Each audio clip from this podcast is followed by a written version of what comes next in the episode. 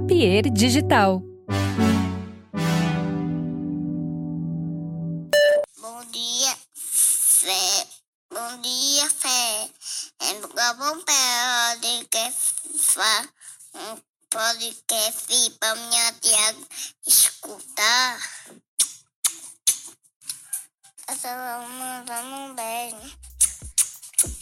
Bom dia, boa tarde ou boa noite, você que está ouvindo o Amena Podcast. Bem-vindos de volta para o segundo episódio da nova temporada, que eu espero que vai durar o ano inteiro. E eu não sei se vocês lembram, mas no outro episódio eu falei que eu estou querendo começar um quadro onde eu leio a história de vocês. E para isso, eu preciso que vocês me mandem histórias. Histórias engraçadas, podem ser histórias uh, estranhas, podem ser histórias tristes. Eu não, não tenho exatamente um padrão. Mas eu gostaria de ler as histórias de vocês aqui no programa. Então, se tiver uma história de um date terrível, um relacionamento merda, etc., manda pra nós. Pode mandar pro e-mail blogamena.gmail.com ou pro meu Instagram, ferne.reis.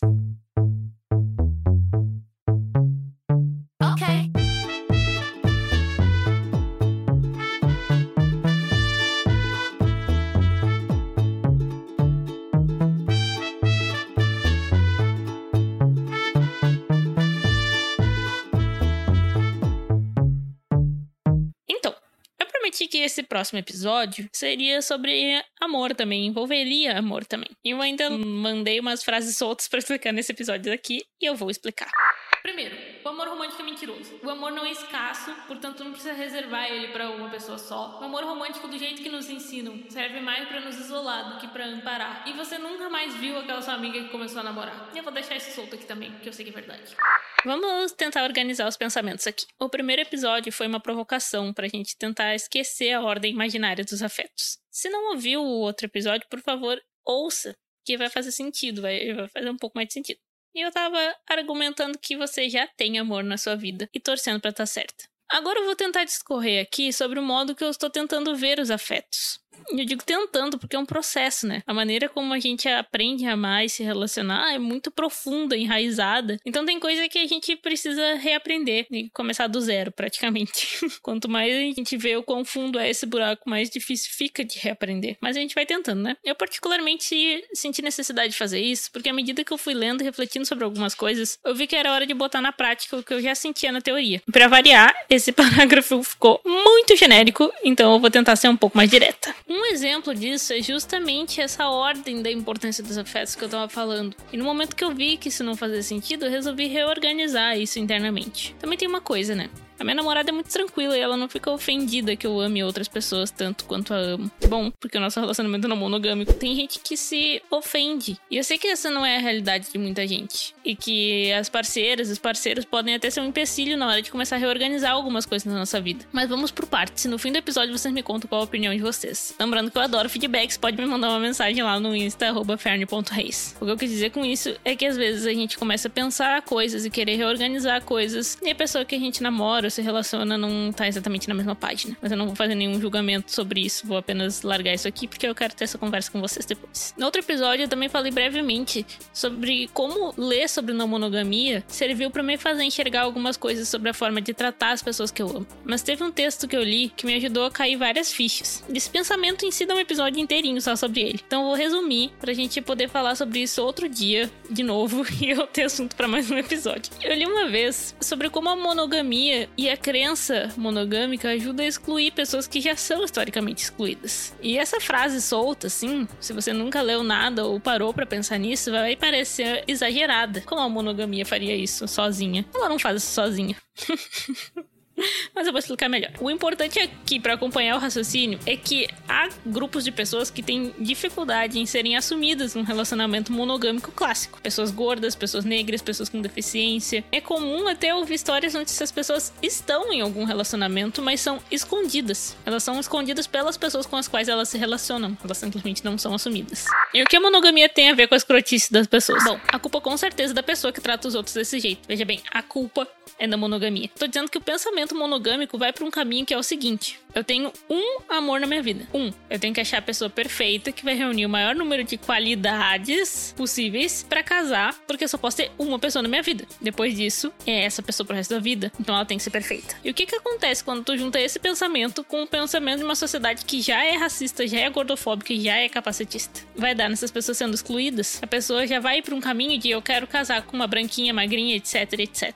Ok, Segurem esse pensamento, esse cenário terrível que eu descrevi, mas que infelizmente acontece muito. O que isso tem a ver com uma hierarquia nos afetos? Tem tudo, né? Isso é um exemplo grosso, mas tem coisas que a gente pode fazer em menor grau dentro das nossas relações. Pode não ser, e espero que não seja baseado nas características físicas das pessoas, mas a gente pode estar sim sempre esperando alguém melhor, entre aspas, aparecer. Sempre procurando alguma coisa a mais. E no momento que tu tira a necessidade de escolher uma pessoa só, no momento que a gente consegue contemplar a possibilidade de amar mais de uma pessoa ao mesmo tempo e de tratar todo mundo bem, independente se quer ou não casar com ela, as nossas cobranças de perfeição em cima dos outros, elas baixam muito. Essa pessoa que tá aqui na minha frente não precisa ser perfeita ela pode me entregar o que ela tem e vice-versa. Foi esse pensamento que ler sobre não monogamia me despertou. E esse texto, particularmente, me fez refletir sobre o quanto as pessoas estão sempre descartando as outras por não atender às expectativas delas mesmas. E isso pode vir de maneiras racistas, gordofóbicas e capacitistas, ou pode vir de maneiras emocionais, mas que a gente tá sempre. A gente não tá sempre, mas tem. A, gente pode entrar nesse modo de querer estar tá sempre procurando uma pessoa melhor. Principalmente se a gente acha que a gente só tem uma pessoa no planeta que a gente vai ter que ficar para sempre. Então, me gerou muitas reflexões sobre por que a gente organiza os afetos em ordem de importância e como que a gente faz isso. Por isso que eu quis falar sobre isso aqui. uma coisa que eu quero para os meus afetos é que eu não exija a perfeição das pessoas. Seja uma amizade, seja pessoas com quem eu trans, pessoas que eu beijo, enfim, não interessa.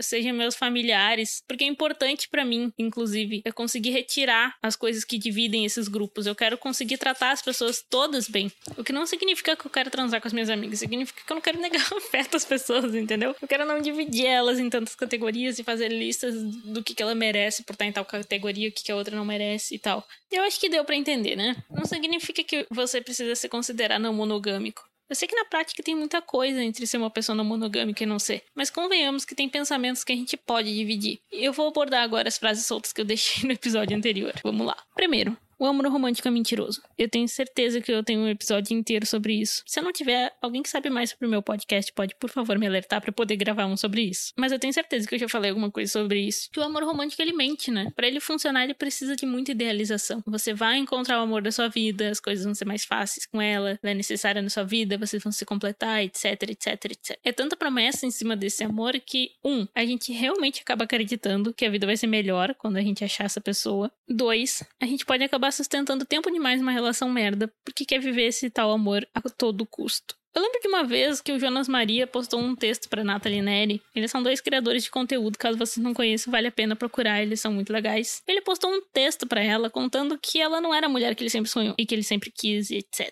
O pessoal, com a interpretação de texto brilhante de sempre, caiu matando em cima dele. Mas o texto, na minha opinião, é lindíssimo. E para vocês verem como eu não tô mentindo lá em cima sobre ter opiniões que a gente pode dividir, os dois são monogâmicos. Então eu vou ler o texto para vocês. Ele diz: Brinco com a Natalie que ela é a mulher dos meus sonhos, mas nunca foi. Natalie não corresponde às minhas expectativas. Sequer tenta, pois sabe que jamais conseguiria. Há um abismo entre quem eu involuntariamente queria que ela fosse e quem ela realmente é. Felizmente, ela se ama e se respeita o suficiente para não tentar me agradar ou se adaptar levianamente aos meus delírios, pois de outro modo nosso relacionamento estaria fadado ao fracasso. Na não precisa ser a pessoa dos meus sonhos ou a garota perfeita, pois eu a amo e aprendi a amá-la por quem ela é. Quanto mais eu a conheço, menos ela se parece com o que eu gostaria. E numa deliciosa contradição, mais eu me apaixono por ela. Me recuso a amar uma idealização e extensão de mim, pois desse modo estaria perdendo o melhor desse relacionamento. Ela.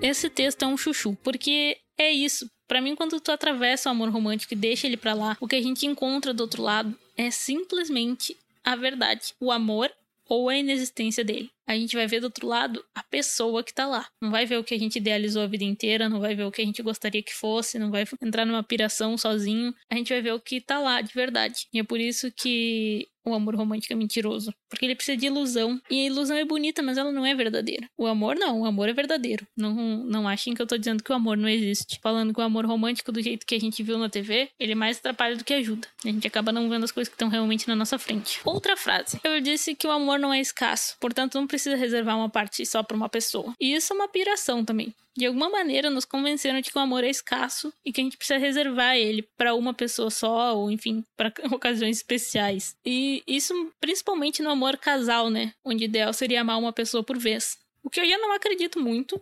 Eu acho que é possível amar duas, três pessoas mais, enfim, fica difícil a administração, né? Mas isso daí tá dentro do pacote. Agora, esse pensamento ele acaba indo para outros lados. A gente acaba restringindo a quantidade de afeto que a gente distribui, o que a gente quer dar para os outros, como se corresse risco dele acabar, ou como se ele fosse uma coisa rara, como se fosse finito, como se cada pessoa tivesse uma quantidade X de amor para distribuir e tu precisasse uh, conter elas. É uma mentira. Eu acho que quanto mais amor a gente dá, mais a gente tem a dar. É quase um exercício físico, assim. Não tô dizendo para tu sair distribuindo amor a ponto de cansar. Tô dizendo que não é um recurso finito, entendeu? E a próxima frase é que o amor romântico, do jeito que nos ensinaram, ele serve mais para nos isolar do que para amparar. Primeiramente, o jeito que nos ensinaram a amar, ele é heteronormativo.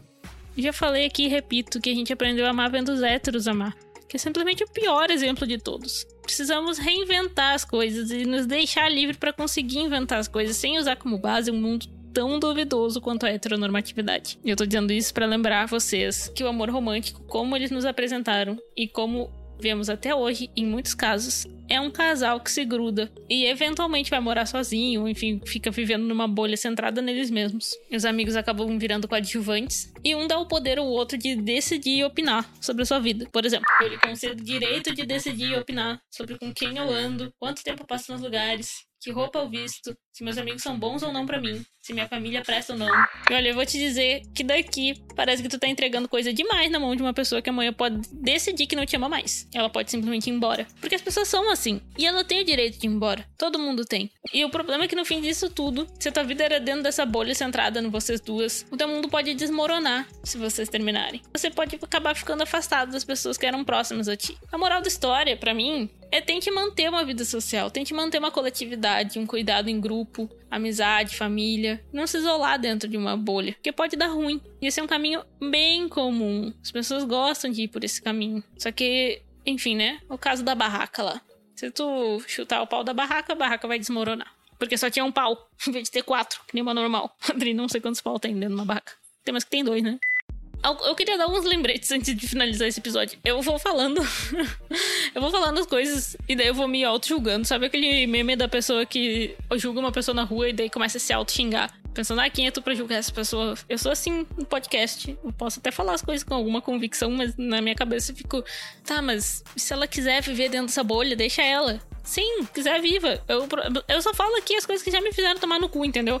Então, assim, eu, à medida que eu vou aprendendo, eu vou falando as coisas aqui. Então, eu posso no máximo dar conselhos para tentar evitar algumas merdas. Mas, enfim, queria dar alguns lembretes antes de finalizar esse episódio. O primeiro é que, seja monogâmico ou não monogâmico, quer falar alguma coisa no podcast Miranda, meu cachorro. Adotei um cachorro. Achei ela, né? Ela que me adotou. Seja monogâmico ou não monogâmico, não interessa o caso, porque tem coisas que a gente pode refletir independente do formato da relação. Uma dessas coisas que a gente pode refletir é que as pessoas não se pertencem, né? Você não, tu não é da tua namorada, ela não é tua. Vale tentar não fazer essa troca de bastão. Quando as pessoas começam a namorar, parece que elas passam a independência uma pra outra.